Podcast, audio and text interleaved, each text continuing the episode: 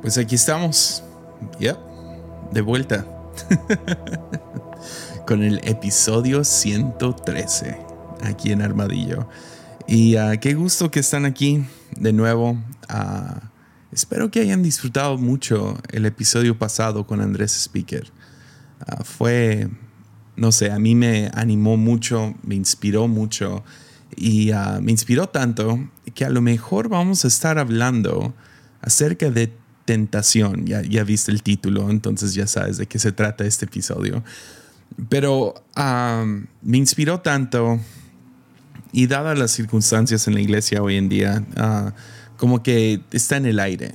Ah, tuvimos una junta el viernes pasado ah, con, con, nuestro staff y no sé, les voy a contar eso al final de este episodio, pero, pero ha estado como que en el aire esta idea de, de no desperdicies esta vida, de no tires toda la basura por una decisión. Uh, que sí, no sé, siguiendo con el tema, estábamos en una serie llamada Líbranos del Mal. A lo mejor esta serie se debería llamar Y no nos metas en tentación. Pero uh, no, no lo vamos a hacer oficialmente serie porque a lo mejor... Uh, vamos a hablar hoy y pues ya estuvo la semana pasada, entonces sí, van a ser mínimo tres episodios. A lo mejor debería haber sido una serie. Haces a un lado lo, oficial y todo. Es donde siento que el espíritu me está guiando. Entonces, hoy quiero hablar acerca de la tentación. Próxima semana lo vamos a hablar un poco más personal. Sí, tentación, pero más que nada esta, esta idea de poder desperdiciar tu vida, ah, de, de satisfacciones momentáneas, de la mentira que hay detrás de la lujuria. Pero hoy ah, quería, no sé, pasar por encima y, ver algunas cosas que podemos aprender acerca de las, las tres tentaciones de Jesús. Pero antes de, uh, grabé un episodio y les voy a, voy a ser honesto. Ah, yo estaba trabajando en una serie desde antes de la pandemia acerca del divorcio. se me hizo un tema Ah, relevante para nuestros tiempos y durante la pandemia uh, que sigue en pie, yo entiendo. Ah, no es que me enfade de hablar de la pandemia, pero pues me fui con eso, ¿no? O sea, eso era lo que estaba más en el aire y medio guardé, guardé los las notas y primero estaban aquí en mi escritorio por un rato y luego los puse en, en, mi, en mi librero y luego los guardé en el closet y de la nada, no sé, brincó ese episodio en mi corazón de nuevo. Pero por el momento está disponible solo en Patreon. Entonces lo saqué como contenido exclusivo. Eso significa que nunca lo voy a sacar aquí en Spotify o en, ah, sí, disponible para el público en general. Pero este episodio es un poco diferente porque está tan pesado en mi corazón hablar de este tema. Es posible que en el futuro uh, siga trabajando en esta serie, hacer algunas entrevistas acerca del divorcio, etcétera, etcétera. Pero por el momento pueden escuchar más que nada el lado teológico, el lado bíblico, donde es como que, sí, es como que la, la brocha amplia, ¿no? De, de qué es el, cómo la Biblia habla del divorcio. Entonces nos vamos desde el Viejo Testamento a las palabras de Jesús, a las palabras de Pablo. Y a mí me gustó mucho el episodio, si les soy sincero, dura 55 minutos y ah, ya está disponible en Patreon. Entonces, por el momento, es un episodio exclusivo, pero yo ya les dije a los de Patreon que probablemente ah, lo terminemos sacando acá. Entonces, ellos parece que están bien. Ah, si hay alguien de Patreon escuchando esto y dices, no, no, eso es para nosotros. Ah, está bien, ah, nomás dímelo, ¿va? Pero, pero para aquellos que no se han suscrito a Patreon, Patreon es, es una plataforma donde ah, puedes apoyarme a mí personalmente, a mí y a mi esposa económicamente. Y, y al mismo tiempo yo doy pequeños regalos ahí, algunos episodios exclusivos. Tenemos como que juntas en Zoom. Está muy chido. yo lo disfruto mucho Ah, disfruto de la comunidad que se ha creado y también pues sí, es de muchísima ayuda.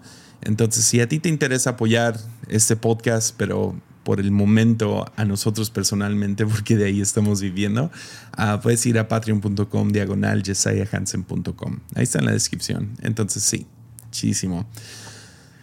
Pues con eso dicho, entremos a las tentaciones, las tentaciones de Jesús. Y no os voy a leer el pasaje, son varios versículos, son 11 versículos, entonces uh, ya, y de ahí requinteamos. ¿Cómo ves? Va. Mateo 4, versículo 1, nos dice, luego el Espíritu llevó a Jesús al desierto para que ahí lo tentara el diablo. Ese versículo es interesante, ¿no? No vamos a hablar mucho de eso, pero me llama la atención y no sé, es uno de esos versículos. Ah, no sé si, si se han fijado, pero uh, si lees la Biblia suficiente, encuentras estos pequeños versículos como Mateo 4.1, el Espíritu llevó a Jesús al desierto para que ahí lo tentara el diablo. Luchas con ellos, los piensas. Yo no tengo ningún, no tengo nada sobre este versículo, pero sí me llama la atención. Ya. Versículo 2. Durante 40 días y 40 noches ayunó. Y luego aquí viene a lo mejor una de las frases más obvias de toda la Biblia. Me encanta. Dice, durante 40 días y 40 noches ayunó y después tuvo mucha hambre. Obvio. A mí me da hambre después de 40 minutos, ¿no? Pero bueno. Luego nos dice, en ese tiempo el diablo se le acercó y le dijo, si eres el Hijo de Dios, di a estas piedras que se conviertan en pan. Jesús le dijo, no, las escrituras dicen, la gente no vive solo de pan, sino de cada palabra que sale de la boca de Dios. Ya. Eh, se la regresa, ¿no? Con un versículo bíblico. Luego dice, uh, versículo 5, después el diablo lo llevó al, a la ciudad santa, Jerusalén, al punto más alto del templo, y dijo, si eres el Hijo de Dios, tírate. Pues las escrituras dicen, Él ordenará a sus ángeles que te protejan y, te sostendrán con sus manos para que ni siquiera te lastimes el pie con una piedra. Ah, interesante, el diablo ahora usa la Biblia para tentar a Jesús. Jesús le respondió, las escrituras también dicen, wow, parece como que debate de Facebook de cristianos, ¿no? las escrituras también dicen, no pondrás a prueba al Señor tu Dios.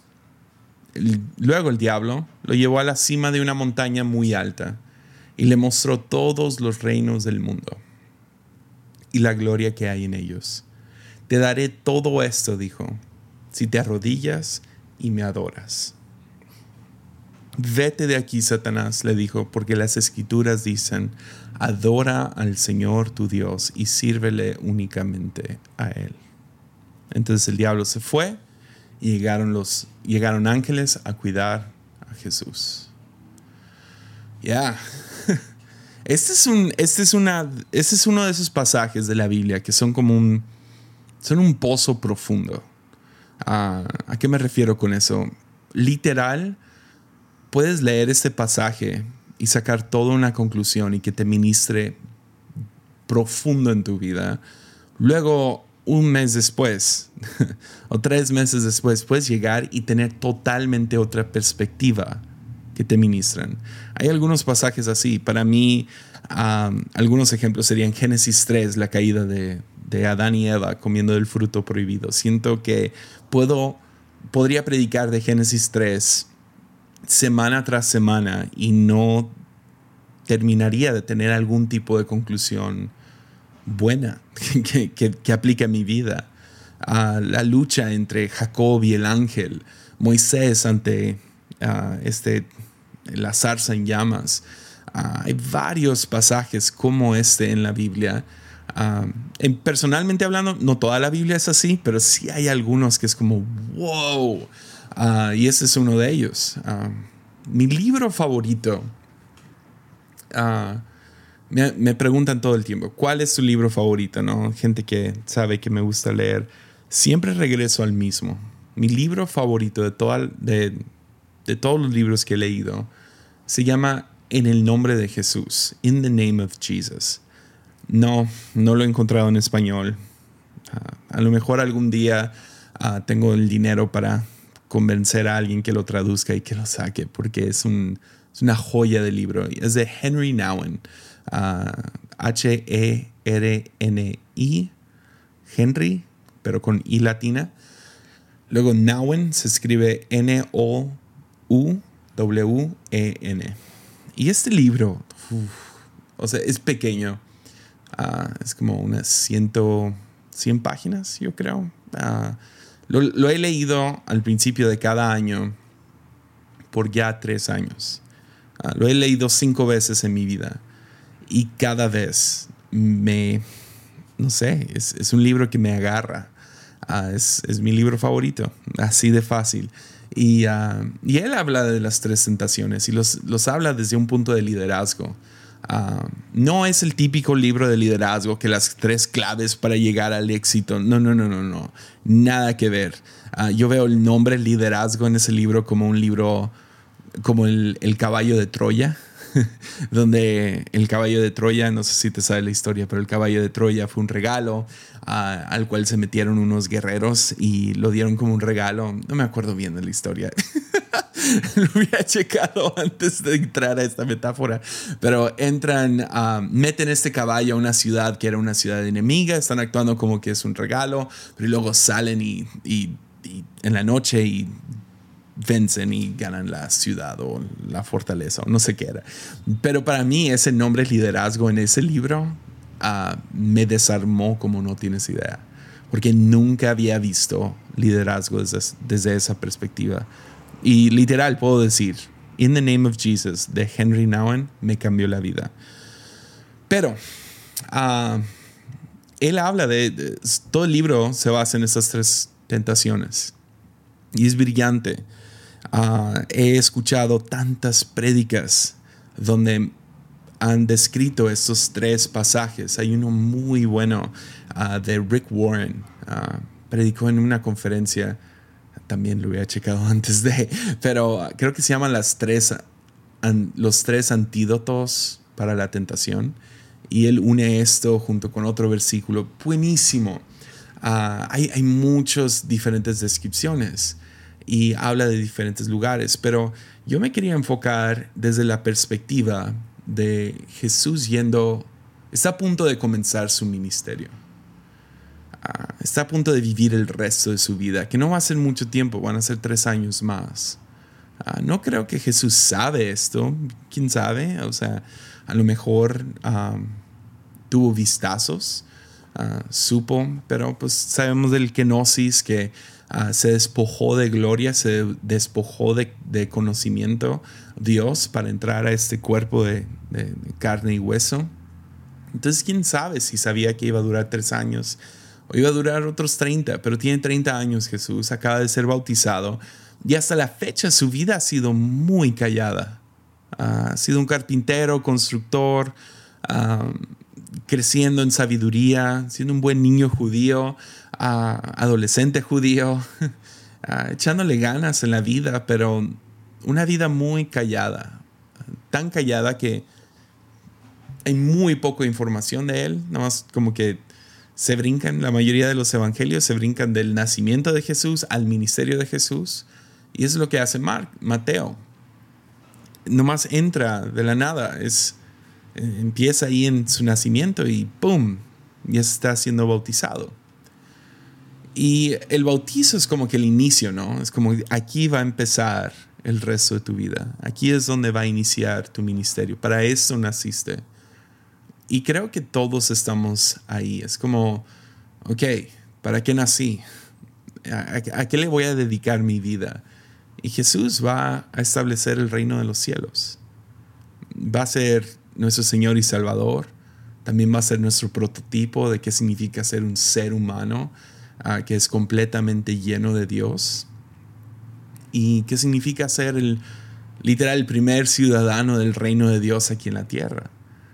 Entonces, con esa perspectiva, me interesa mucho esa tentación, esas tres tentaciones. Y la Biblia nos dice que el diablo viene, viene a él, se le acerca. Lo creo porque lo dice aquí en la Biblia Eso no es el ego, eso no es ah, una manifestación. Pues sabemos que Jesús no tenía ego. Ya, eso no es el orgullo del ser humano, es el diablo. Pero creo que el diablo llegó, no sé, siempre me lo imagino, ¿no? Están las películas, están las, no sé, las imágenes, los libros las pinturas, no sé, los libros para niños, los franelógrafos. ¿Se acuerdan de los franelógrafos? Pero los franelógrafos están todas estas ondas que nos describen como que el diablo como otra entidad a un lado de Jesús. Más bien, yo estoy casi seguro que no vino a Jesús de esa manera, sino llegó disfrazado. Ya. Disfrazado como los mismos pensamientos de Jesús. Ah, así llega con todos nosotros, ¿no? Así es como experimentamos tentación.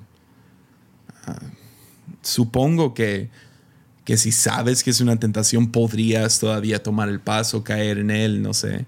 Pero la mayoría de nosotros cuando somos tentados no entendemos que estamos en tentación, no, no, no se sabe eso y creo que eso fue cierto para Jesús también vino disfrazado como sus propios pensamientos. Si hubiera llegado así vestido de, de rojo con sus cuernos y columpiando su cola, hey, soy el diablo. Ah, no creo que Jesús hubiera sido tentado. Pero la Biblia nos dice que fue tentado.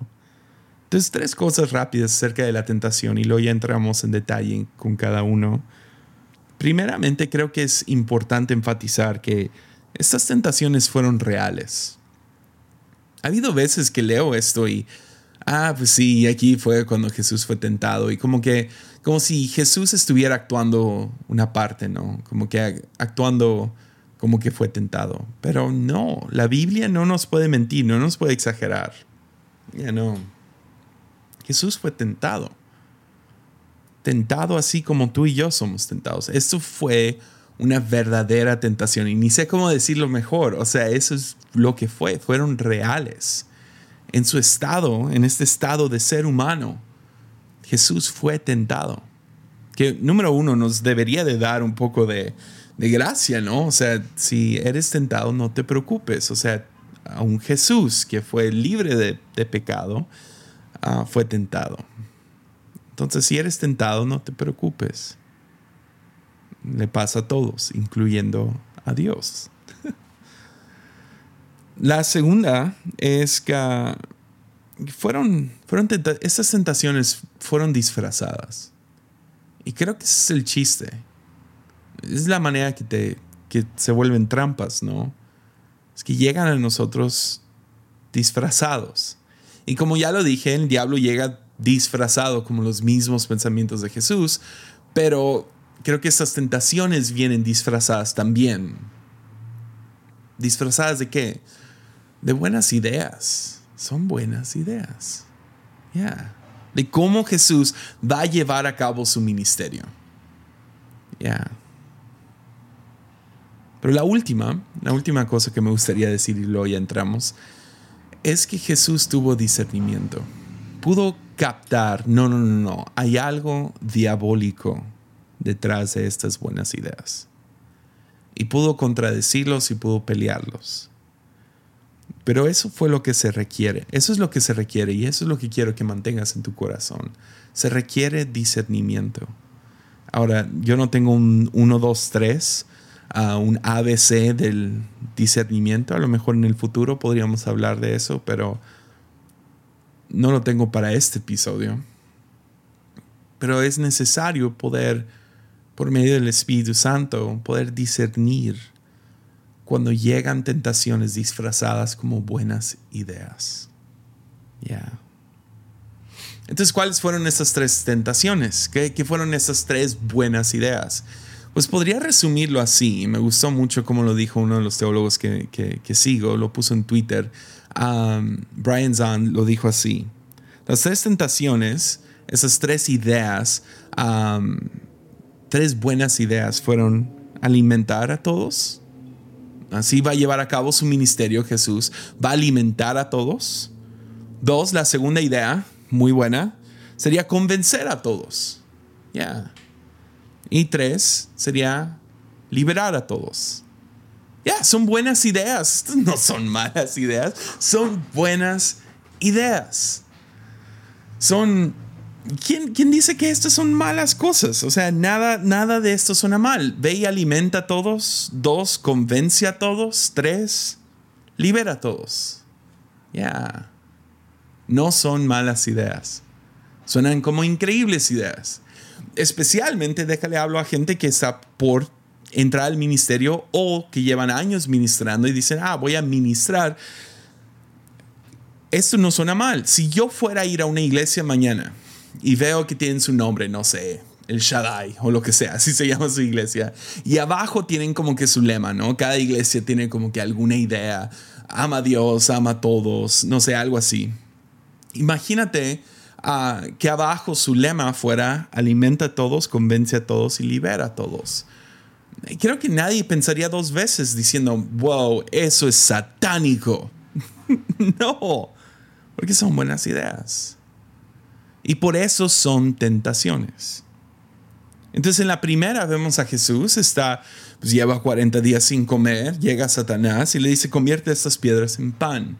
Ahora, por un lado, como les digo, es un pozo profundo. Podrías ver eso como, ah, Satanás está tentando a que Jesús rompa su ayuno, ¿no? Tiene hambre, entonces convierte este, estas piedras en pan. Pero velo desde esta perspectiva. Jesús está ayunando porque se está preparando. Fue a desconectarse. Está, está disfrutando sus últimos 40 días de silencio antes de entrar a este gran ruido. Entonces, la tentación es convierte estas piedras en pan. ¿Para qué?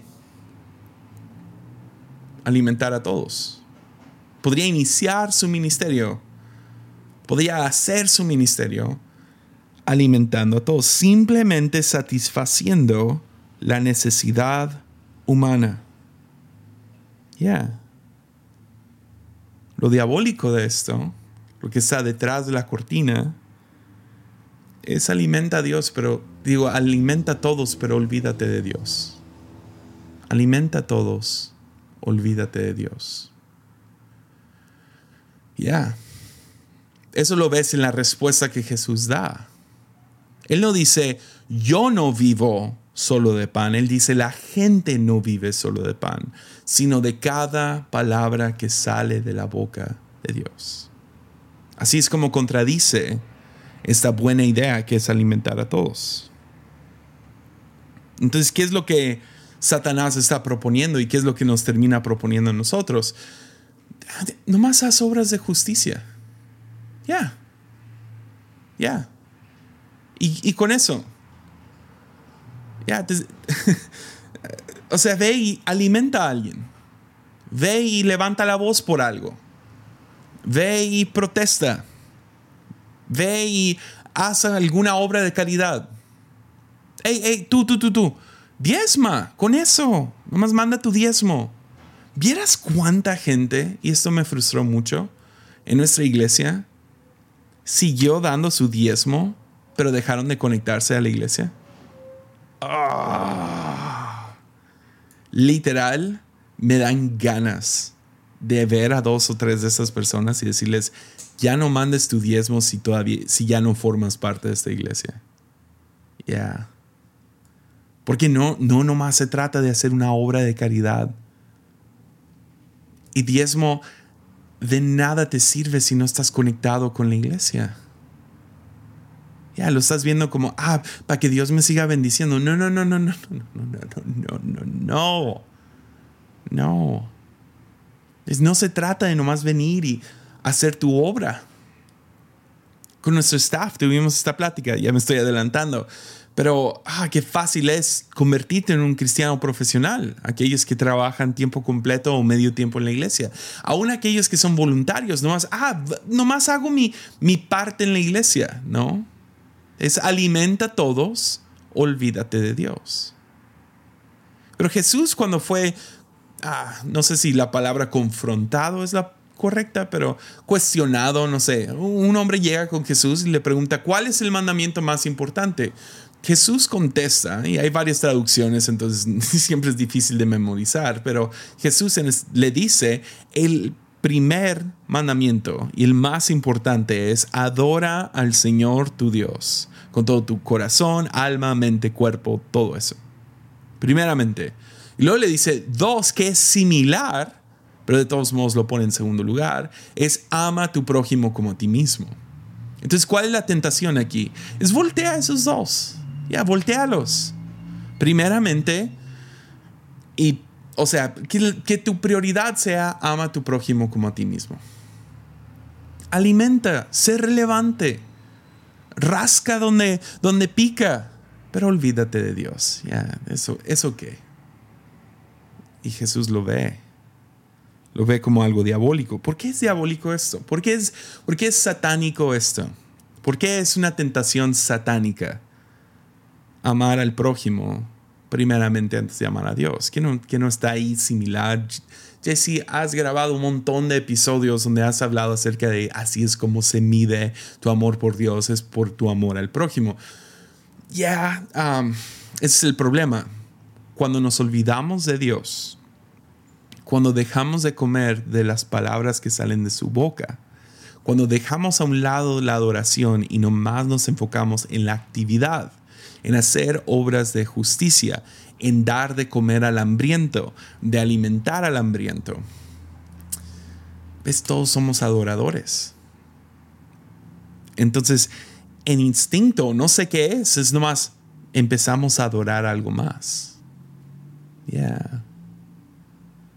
Entonces, un ejemplo sería, nosotros aquí tenemos una casa hogar. Es una buena obra. Es una obra de justicia. Es una casa hogar para niños huérfanos, abandonados. Ah, no sé, los padres no pudieron o están en la cárcel, sea lo que sea su historia. Nosotros los estamos criando, estamos dando ah, seguridad, provisión, escuela, estamos al tanto de ellos. Mi mamá es como su mamá de todos, literal. O sea, es, es la nana de todos. Ah, y, hay un staff increíble alrededor y nosotros como iglesia pues los vemos como nuestros hijos. Pues si nomás nos enfocamos en hacer la obra, y eso puedo hablar con autoridad porque nos ha pasado varias veces, mi mamá diría, sí es cierto.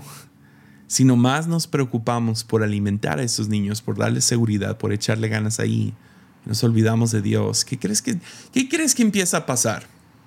Pues, ¿qué es lo que más falta en una casa hogar? Dinero. Entonces, ¿qué empiezas, en, qué empieza a suceder? Pues empiezas a, buscar dinero. Ah, falta dinero, entonces empiezas a buscar dinero. Ah, entonces, el dinero empieza a manejar tu, tus niveles de ansiedad, ah, tu, tu depresión. y cuando llega el dinero, Ah, sientes por unos instantes gozo y paz y amor y wow. Entonces, poco a poco, muy sutilmente, empiezas a buscar dinero sobre toda otra cosa.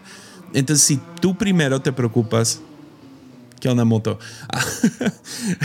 Hola moto, ¿se acuerdan de esos comerciales? Ah, si tú te empiezas a preocupar primeramente por hacer justicia, automáticamente, porque eres un adorador, vas a empezar a adorar algo más, ya sea éxito, ya sea el renombre, ya sea dinero, ya sea quién sabe qué es, pero empiezas a adorar algo más. Ya. ¿Y qué crees que sucede después de eso? Empiezas a actuar en injusticia. Ya. De si lo volteas, Empiezas con buenas obras, pero terminas practicando la injusticia. ¿Cuántos gobernadores, cuántos políticos nos han fallado? ¿Cuántos movimientos sociales, cuántas ideas económicas nos han fallado? Ya. ¿Ves?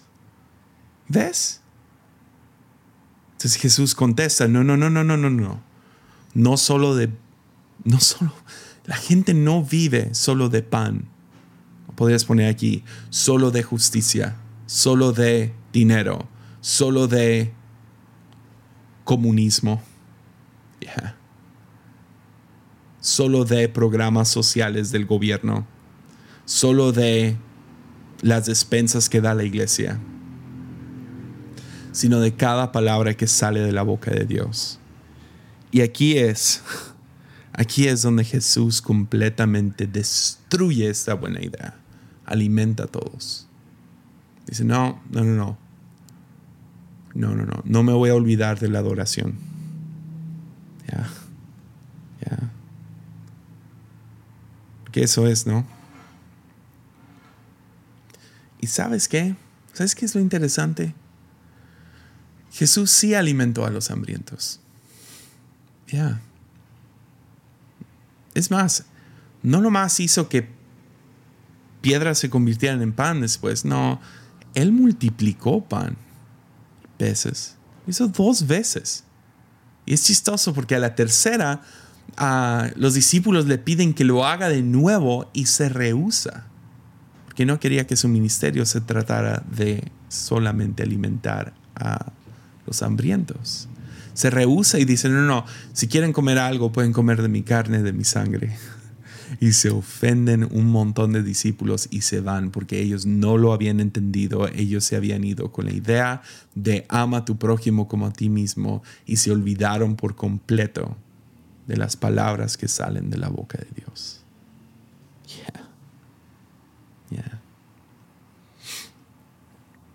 La segunda buena idea convence a todos. Convence a todos. Nos dice la Biblia que el diablo llevó a Jesús a, Jerusalén, al punto más alto del templo. No sé exactamente qué tan alto era, pero me imagino que era alto. No sé, si yo me subiera aquí a nuestro edificio y saltara, seguro, si no me mato, no me va a ir bien en la vida. Pero lo lleva al punto más alto y seguro esto fue en un tiempo de fiestas judías donde había mucha gente en Jerusalén, especialmente alrededor del templo. Y me imagino que la idea fue más o menos así en, la cabeza de Jesús. ¿Y si nomás me lanzo? Hay una alarma. Discúlpeme, estoy grabando esto en la hora de tráfico y todo eso. Pero me imagino que Jesús pensó, ¿y si nomás me lanzo? no asalto. ¿Ves? Si brinco enfrente de todos, los ángeles, claro que me van a atrapar. La Biblia lo dice. Si nomás salto, pues el diablo me va a atrapar. Digo, el diablo. Los ángeles me van a atrapar y voy a convencer a todos en un momento. ¿Para qué ir alrededor de, de, Jerusalén y a, a, hacer otras obras y amar a gente? Es el camino lento. Aquí nomás puedo brincar y de una vez todos van a estar convencidos que soy el Hijo de Dios, que soy el Mesías. Y pues sí, nos brincamos al, al día cuando entro a Jerusalén montado sobre un burro y todos están convencidos y me gritan, sálvame. Ya, no me los convenzo a todos. ¿Cuál es, la, cuál es el lado diabólico de esto? Es convence a todos, elimina la fe. Ya. Convence a todos, elimina la fe.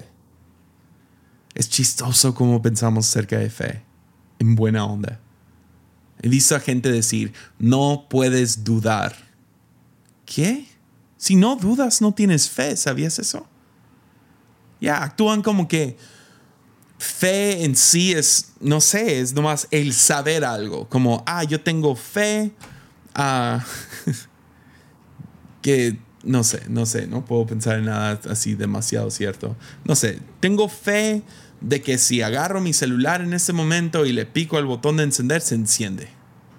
Ya, eso no es fe, es certeza. Sabes eso. El teléfono te ha comprobado eso vez tras vez, te ha convencido de que eso va a pasar. Pero fe no existe sin duda. Donde no hay duda, no hay fe. ¿Cómo explico esto? Yo creo en Dios, otros no. Yo creo, y creo que si tú, si tú estás del lado de que cree en Dios, tú vas a estar conmigo. Dios podría convencer a todos mañana, haciendo algún milagro enorme, no sé, sanando el coronavirus en un parpadeo de ojos y luego aparece en el cielo y dice, yo sané el coronavirus. Todos dirían, wow, fue Dios. Supongo que siempre hay lugar para duda, entonces algunos dirían, no, no sé, fue un proyector o fue un, no sé, los hongos que comí hace rato o lo que sea. Pero, pero convencer a todos, si Dios fuera a hacer eso, si Jesús hubiera nomás saltado, convencer a todos, Convencer a alguien es una forma de manipulación, ¿sabías eso? Yeah. Es manipulación y es obligación. Entonces, si Jesús hubiera obligado a sus seguidores a creer en Él, elimina por completo la fe, la confianza que podrían tener en Él, y entonces ah, Jesús no sería nada más que un no sé, seríamos robots. Ya. Ahora, creo que el problema aún más profundo que eso es, es el, es el concepto, no sé si lo has escuchado, pero es cómo lo obtienes, es cómo te lo quedas. O cómo lo enganchas, es cómo te lo quedas es un concepto que funciona a muchos niveles. Uh, déjalo, aplico negocios, ¿no? Todos hemos ido a ese restaurante donde la primera vez que, que fuiste te trataron muy bien, los precios eran ah, buenos y también la comida fue muy buena. Entonces regresaste y la segunda vez que regresaste ah, no te trataron bien en la entrada. A lo mejor los precios no cambiaron, pero nada que ver la comida, la calidad de la comida con la vez pasada. No sé si alguna vez te ha tocado. Si sí, ah, lo más probable es que no regresaste. ¿Por qué? Porque como te atraparon la primera vez, ah, no mantuvieron esa calidad. Es la razón que cuando eres soltero, ah, soltera, soltero, tienes que entender ese concepto. Cómo agarras a tu pareja es como los vas a tener que mantener. Entonces, si los agarras solamente en tu aspecto físico, espero que nunca envejezcas. Ya. Porque ¿cómo los agarras? Si los agarras porque tienes un buen cuerpo, ah, esperemos unos 30 años. Ya. Si los agarras porque, no sé, tienes dinero, espero que nunca te vaya mal económicamente. Porque cómo lo obtienes es como te los quedas. Cómo enganchas cómo te lo quedas. Pues de la misma manera funciona yo creo que con Jesús. Si tú necesitas ser convencido, ¿qué crees que va a pasar mañana? Ya, ya me estás siguiendo, ¿verdad? Vas a necesitar otro milagro, otro salto de Jesús de la torre y ver a los ángeles que lo atrapan en el aire. Ya. Los judíos tenían muy mala fama de esto. Ya ves, cuando fueron rescatados de Egipto, fue por un montón de diferentes actos milagrosos. No siempre buenos, pero actos milagrosos. Unas plagas, tormentas, diferentes cosas. Cuando salen, Dios parte el mar rojo en dos. Lo cruzan, eh, o sea, sobre lo seco. Llegan al otro lado. 40 días después, ahí los ves adorando una vaca dorada. yeah. Ya. Y de, hecho, los fariseos eran los que más pedían señales de parte de Jesús. Danos una señal, danos otra señal, danos otra señal. Perdón, yo no puedo leer ninguno de los cuatro evangelios, Mateo, Marcos, Lucas, Juan, sin encontrar ni, o sea, sin encontrar una página donde no haya algo milagroso sucediendo. Sin embargo, tienes gente que siguen pidiendo milagros. ¿Por qué? Porque uno no es, no es nunca es suficiente. Entonces, Jesús dice, ok, podría convencerlos, pero es una forma de manipulación y obligación. No, no, no, no, no. Se rehúsa y dice, sabes que no pondrás a prueba al Señor tu Dios. No manipularás al Señor tu Dios. Entonces, lo que está estableciendo aquí es que Jesús da espacio para la duda. Ya. ¿Por qué? Porque nos, Él quería invitar a sus discípulos, invitarnos a ti y a mí no a una relación donde somos manipulados a creer en Él, obligados a creer en Él, convencidos a creer en Él, sino es una invitación a una relación auténtica y genuina, donde hay espacio para la duda. Nunca has conocido a una relación que se formó a base de manipulación y convencimiento que sigue sana el día de hoy. No puedes, no puedes nombrarlo. O sea, ve las telenovelas. Telenovelas no lo predican todo el tiempo. Hay manipulación y ¿qué sucede? Es tóxico. Ya. Y Jesús dice, me rehuso, aunque sea más fácil, me rehuso a manipular a los que van a creer en mí. Entonces les da chance, les da, les deja espacio para la duda. Una relación sin manipulación, sin obligación, pero con confianza. Uno donde... Ah, y me encanta el final de Mateo, nos dice que cuando Jesús asciende al cielo, me encanta, hay un versículo ahí, no lo tengo listo aquí, pero es al final del libro de Mateo y lo puedes buscar. Dice que cuando Jesús asciende al cielo, sus discípulos se quedaron adorando y dudando. Qué interesante, ¿no? Aún los discípulos más cercanos, que sí vieron los milagros, que, que vieron a Jesús morir y luego resucitar, ascender al cielo, y Jesús aún les dio espacio para dudar. ¿Por qué? Porque Jesús quiere una relación genuina con nosotros. Entonces nos demuestra que no pondrás a prueba al Señor, porque esa es una forma de manipular a Dios. Es Dios si es, si es cierto que me amas, haz esto. Si es cierto que existes, haz esto. No es una relación sana. Ahora, yo no creo que Dios, que Dios se niega a hacer un milagro en nuestras vidas. Nos ama y claro que va a intervenir de manera milagrosa. Yo creo eso, lo he experimentado. Sin embargo, cada vez que lo pongo a prueba, me encuentro bastante decepcionado. Que Jesús dice, no, no, no, no, no.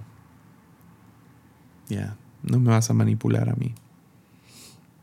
La tercera, entonces ya, ya hablamos de buena idea número uno, tentación número uno, alimenta a todos.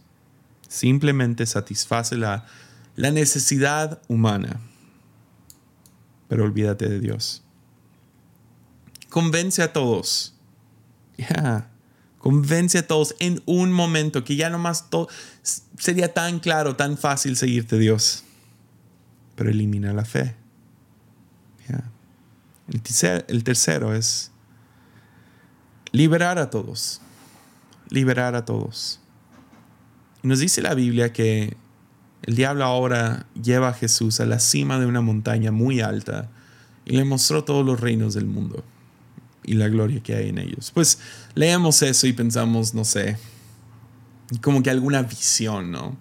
Y es probable que hubiera, es probable que hubiera podido ser alguna visión y algún tipo trip, ¿no? Donde viajó en su mente a diferentes lugares y vio todos los reinos.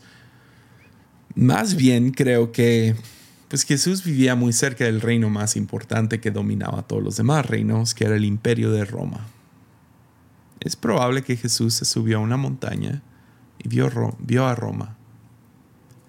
Roma era increíble. De ahí nace la democracia, la filosofía entre los griegos y Roma, ¿no? O sea, esta cultura ah, realmente le atinaron a todo lo que conocemos como sociedad hoy en día, tecnología, todo eso. Hace 500 años era el, perdón, sí, 2000 años, no 500, así, hace 2000 años. o sea, fue el centro, el epicentro del mundo. Y uh, Jesús lo está viendo en toda su gloria, su infraestructura militar y todo. Y, pero como todo imperio, como ya hablamos en Antirreino, pues hay un lado oscuro a todo reino. Y el lado oscuro es que ellos tienen su bota sobre el cuello de muchos muchas otras naciones, reinos. En específico los judíos, lo cual Jesús era. Y me imagino a Jesús fantaseando y pensando, puedo armar un ejército. Agarro la espada y entro y peleamos.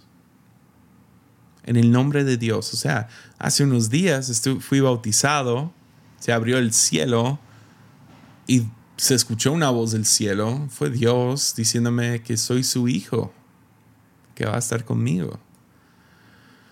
Entonces puedo imitar a los grandes guerreros de la Biblia como David y Josué, a mis contemporáneos macabeos. Y puedo ahora sí levantar un ejército, subirme a un caballo y entrar a esa ciudad, derrocar el trono regresarle la libertad a mi pueblo.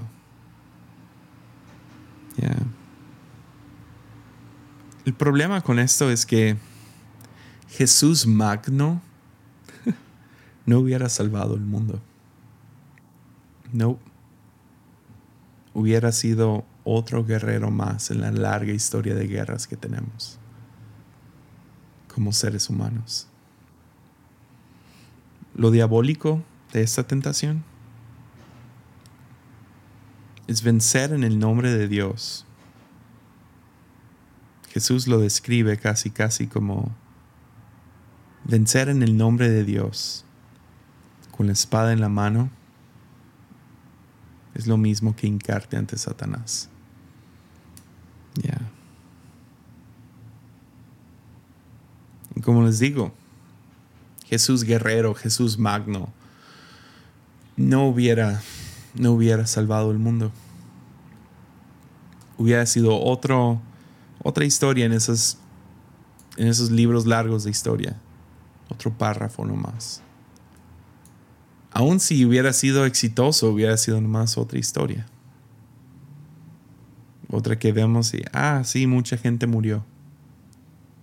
Siguiendo en el ciclo de la violencia y que nunca para. Entonces Jesús contesta, no, no, no, no, no. Ah, yo adoraré al Señor mi Dios y solo a Él. Entonces Jesús, en obediencia, nos termina modelando una forma alternativa a vivir en este mundo. No peleando por tener la razón en Facebook. No diciendo te lo dije. No sacando esa espada. Yo sé que tú y yo no andamos sacando espadas físicas. Espero que no. Sino esa lengua. Y cortando a todos a lo mejor, a lo mejor tú no tienes la capacidad de ir y sí, matar a alguien, pero ¿cuántas veces no has fantaseado con hacerlo, no? Soñado con ese familiar que ni se, le, que ni se nos acerque ahora en Navidad. Es, hay, hay COVID. ya me imagino usando COVID como pretexto para que no vaya tal tío, ¿no? pero Jesús en obediencia nos modela qué significa vivir un reino al revés. ¿Qué significa ser parte de este reino? Y en esa obediencia a Dios, ¿qué, qué hace? Pues nos modela el perdón, el perdón hacia los enemigos, hacia nuestros enemigos. Llama a los enemigos, rivales, enfados, piedras en el zapato modela cómo confiar en Dios. Aún si guía a la muerte. Nos modela cómo morir a nosotros mismos, aun si nos causa gran sufrimiento. Pero es todo a fin de romper con este ciclo violento, ¿no? El ojo por ojo hasta que todos nos quedamos ciegos. Entonces Jesús lo discierne. Ya. Discierne estas buenas ideas como tentaciones diabólicas.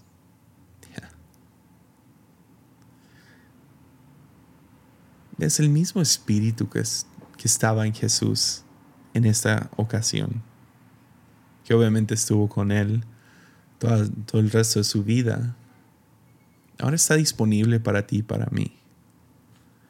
Y lo viví el otro día. Um, estaba la semana pasada, tenemos oración cada martes y cada viernes. Um, estábamos en la oración y sí, mantenemos la sana distancia y todo eso. Tenemos un edificio bastante grande, mucho más grande para el staff. Um, pero éramos, no sé, unos 20 personas ahí orando. Teníamos música de fondo. Y, uh, y me senté en la plataforma y podía ver a todos ahí sentados o algunos caminando, otros más intensos orando, otros nos mirando todos. y estoy ahí orando, escuchando la música, cuando de repente, y es difícil explicar esto, porque hay veces que sabes que Dios te habla, pero es como una impresión, como, ah, es un susurro, y hay veces que Dios te habla, o sea, sabes. Y Dios me habló. me habló a mí personalmente y creo que era para mí y para el staff. Ah, no lo compartí con el staff hasta el próximo viernes, pero básicamente primero empezó como un sentimiento y luego des, déjase los cuento cómo fue. Empezó como un sentimiento y el sentimiento era Jesse estás en peligro. Y empecé a pensar, ¿por qué? ¿por qué en peligro? Y no, no era un peligro como de ah, algo malo va a pasar ahorita o, no sé, cuidado con, tu, con, con, violencia que está alrededor o cuidado con en tu casa o cuidado en la calle. No era nada así, era, era cuidado porque estás por, estás por regarla. Y ha estado en el aire, pues tuve esta conversación con Andrés la semana pasada y ha sido parte de nuestras conversaciones, como, hey, cómo nos mantenemos íntegros, cómo nos mantenemos hacia adelante. Pero fue una de esas, sinceramente, ok, estoy en peligro. Y empecé a preguntar, Dios, ¿cómo? ¿Cómo estoy en peligro? ¿Qué, qué estoy haciendo? O sea, siento que mi matrimonio nunca ha estado mejor. Ah, no, no tengo mucha oportunidad más para regarla, para, no sé. ¿Qué Dios qué? Y empecé a pensar en este año. Y como este año ha sido básicamente un año de sobrevivencia, ¿no? Es, no sobrevive, no se aguanta este año. Ah, saldremos adelante, hay, hay, un buen futuro adelante, ah, pero sobrevive este tiempo, ¿no? Haz lo mejor posible de este tiempo. Pues vivir en modo sobrevivencia, no sé si es sano para nuestra alma. la monotonía, el, la desesperanza. Y creo que muchos de nosotros, yo, yo, entiendo, hay gente ahorita escuchando esto que han perdido mucho este año. Perdieron algún familiar o perdieron un trabajo, cosas serias, pero para muchos no ha sido tan serio en, e, en cuestión de eso, pero sí hemos perdido esperanza. Cosas que queríamos lograr, cosas que queríamos hacer. Es como y la mezcla entre eso y el no tener un gane, como no he ganado este año. Le he dicho eso a mi esposa varias veces, no, siento que no he ganado. Y sentí que Dios me estaba diciendo en ese momento, estás en peligro porque vives con esa mentalidad de que no has ganado. Entonces ahí se acabó la oración, entonces subo a mi oficina y me senté y dije, Dios, ¿qué es esto? ¿Qué es? ¿Qué es? ¿Qué es? ¿Qué es? Y de repente eso es cuando Dios me habló. Fuerte. Y fue una simple pregunta. Jesse, ¿dónde estás? Ahora, yo reconozco esa pregunta. Y si has leído tu Biblia, tú también. La pregunta se encuentra, es la primera pregunta que Dios le hace a la humanidad. Se encuentra en Génesis 3, justo después de la caída de Adán y Eva, Dios, quien es omnisciente, sabe todo. ¿Omnisciente? ¿Sí? No, me acuerdo, es omnipotente, omnisciente y omnipresente. Sí, es omnisciente. Ah, lo sabe todo. Entonces, ¿por qué haría una pregunta a Dios? Le hace la pregunta a Adán y Eva para que ellos lo contesten para que ellos entiendan dónde están.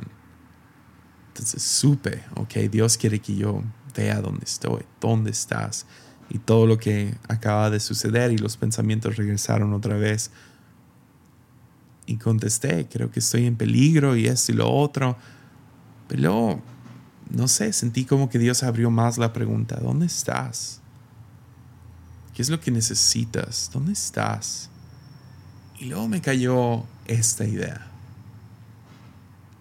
Y yo sé, es un poco exagerada, pero pues yo estoy grabando el podcast, entonces déjame a mí ser un poco exagerado, pero creo que la Biblia se puede resumir con una pregunta y una respuesta.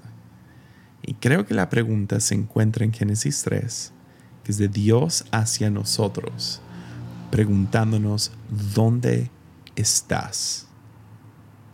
Y la respuesta se encuentra en Apocalipsis es de la iglesia hacia Dios, tú y yo hacia Dios, en adoración contestando, aquí estamos. Aquí estamos. Creo que eso es. Esa es la clave. Yo sé que es un poco filosófico, no es tan pragmático, pero creo que eso es. Creo que la adoración es nuestra respuesta a la pregunta que sigue haciendo eco día tras día por toda la eternidad. ¿Dónde estás? Y adoración, oración, simple presencia hacia Él. Estamos contestando, aquí estoy. Aquí estoy. Aquí estoy. Y hay algo acerca de esa presencia ¿Qué obtienes cuando ayunas? Aquí estoy. Cuando sirves, aquí estoy. Cuando oras, aquí estoy. Cuando adoras, aquí estoy. Heme aquí. Hazlo como tú quieras decirlo. Aquí estoy. Heme aquí. Habla que tu siervo escucha. ¿Qué onda? ¿Dónde estás? Y que tú puedas contestar. Aquí estoy. Creo que esa es la clave. Porque buenas ideas vienen. Buenas ideas vienen. Y no sabes si es un disfraz para un camino satánico, un camino diabólico. Ya, ya. Y no te preocupes. si has caído en uno de estos, porque siempre hay alguien, y si yo escuché esa voz y yo la seguí, no te preocupes. Vamos a hablar más de eso en el futuro en los próximos podcasts.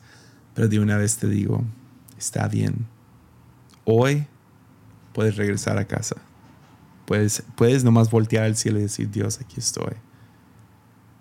Ya. Yep. Pues con eso vamos a concluir. 58 minutos llevamos.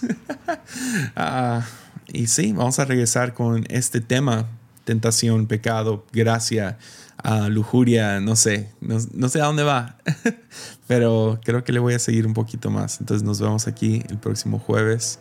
Mucho, mucho ánimo.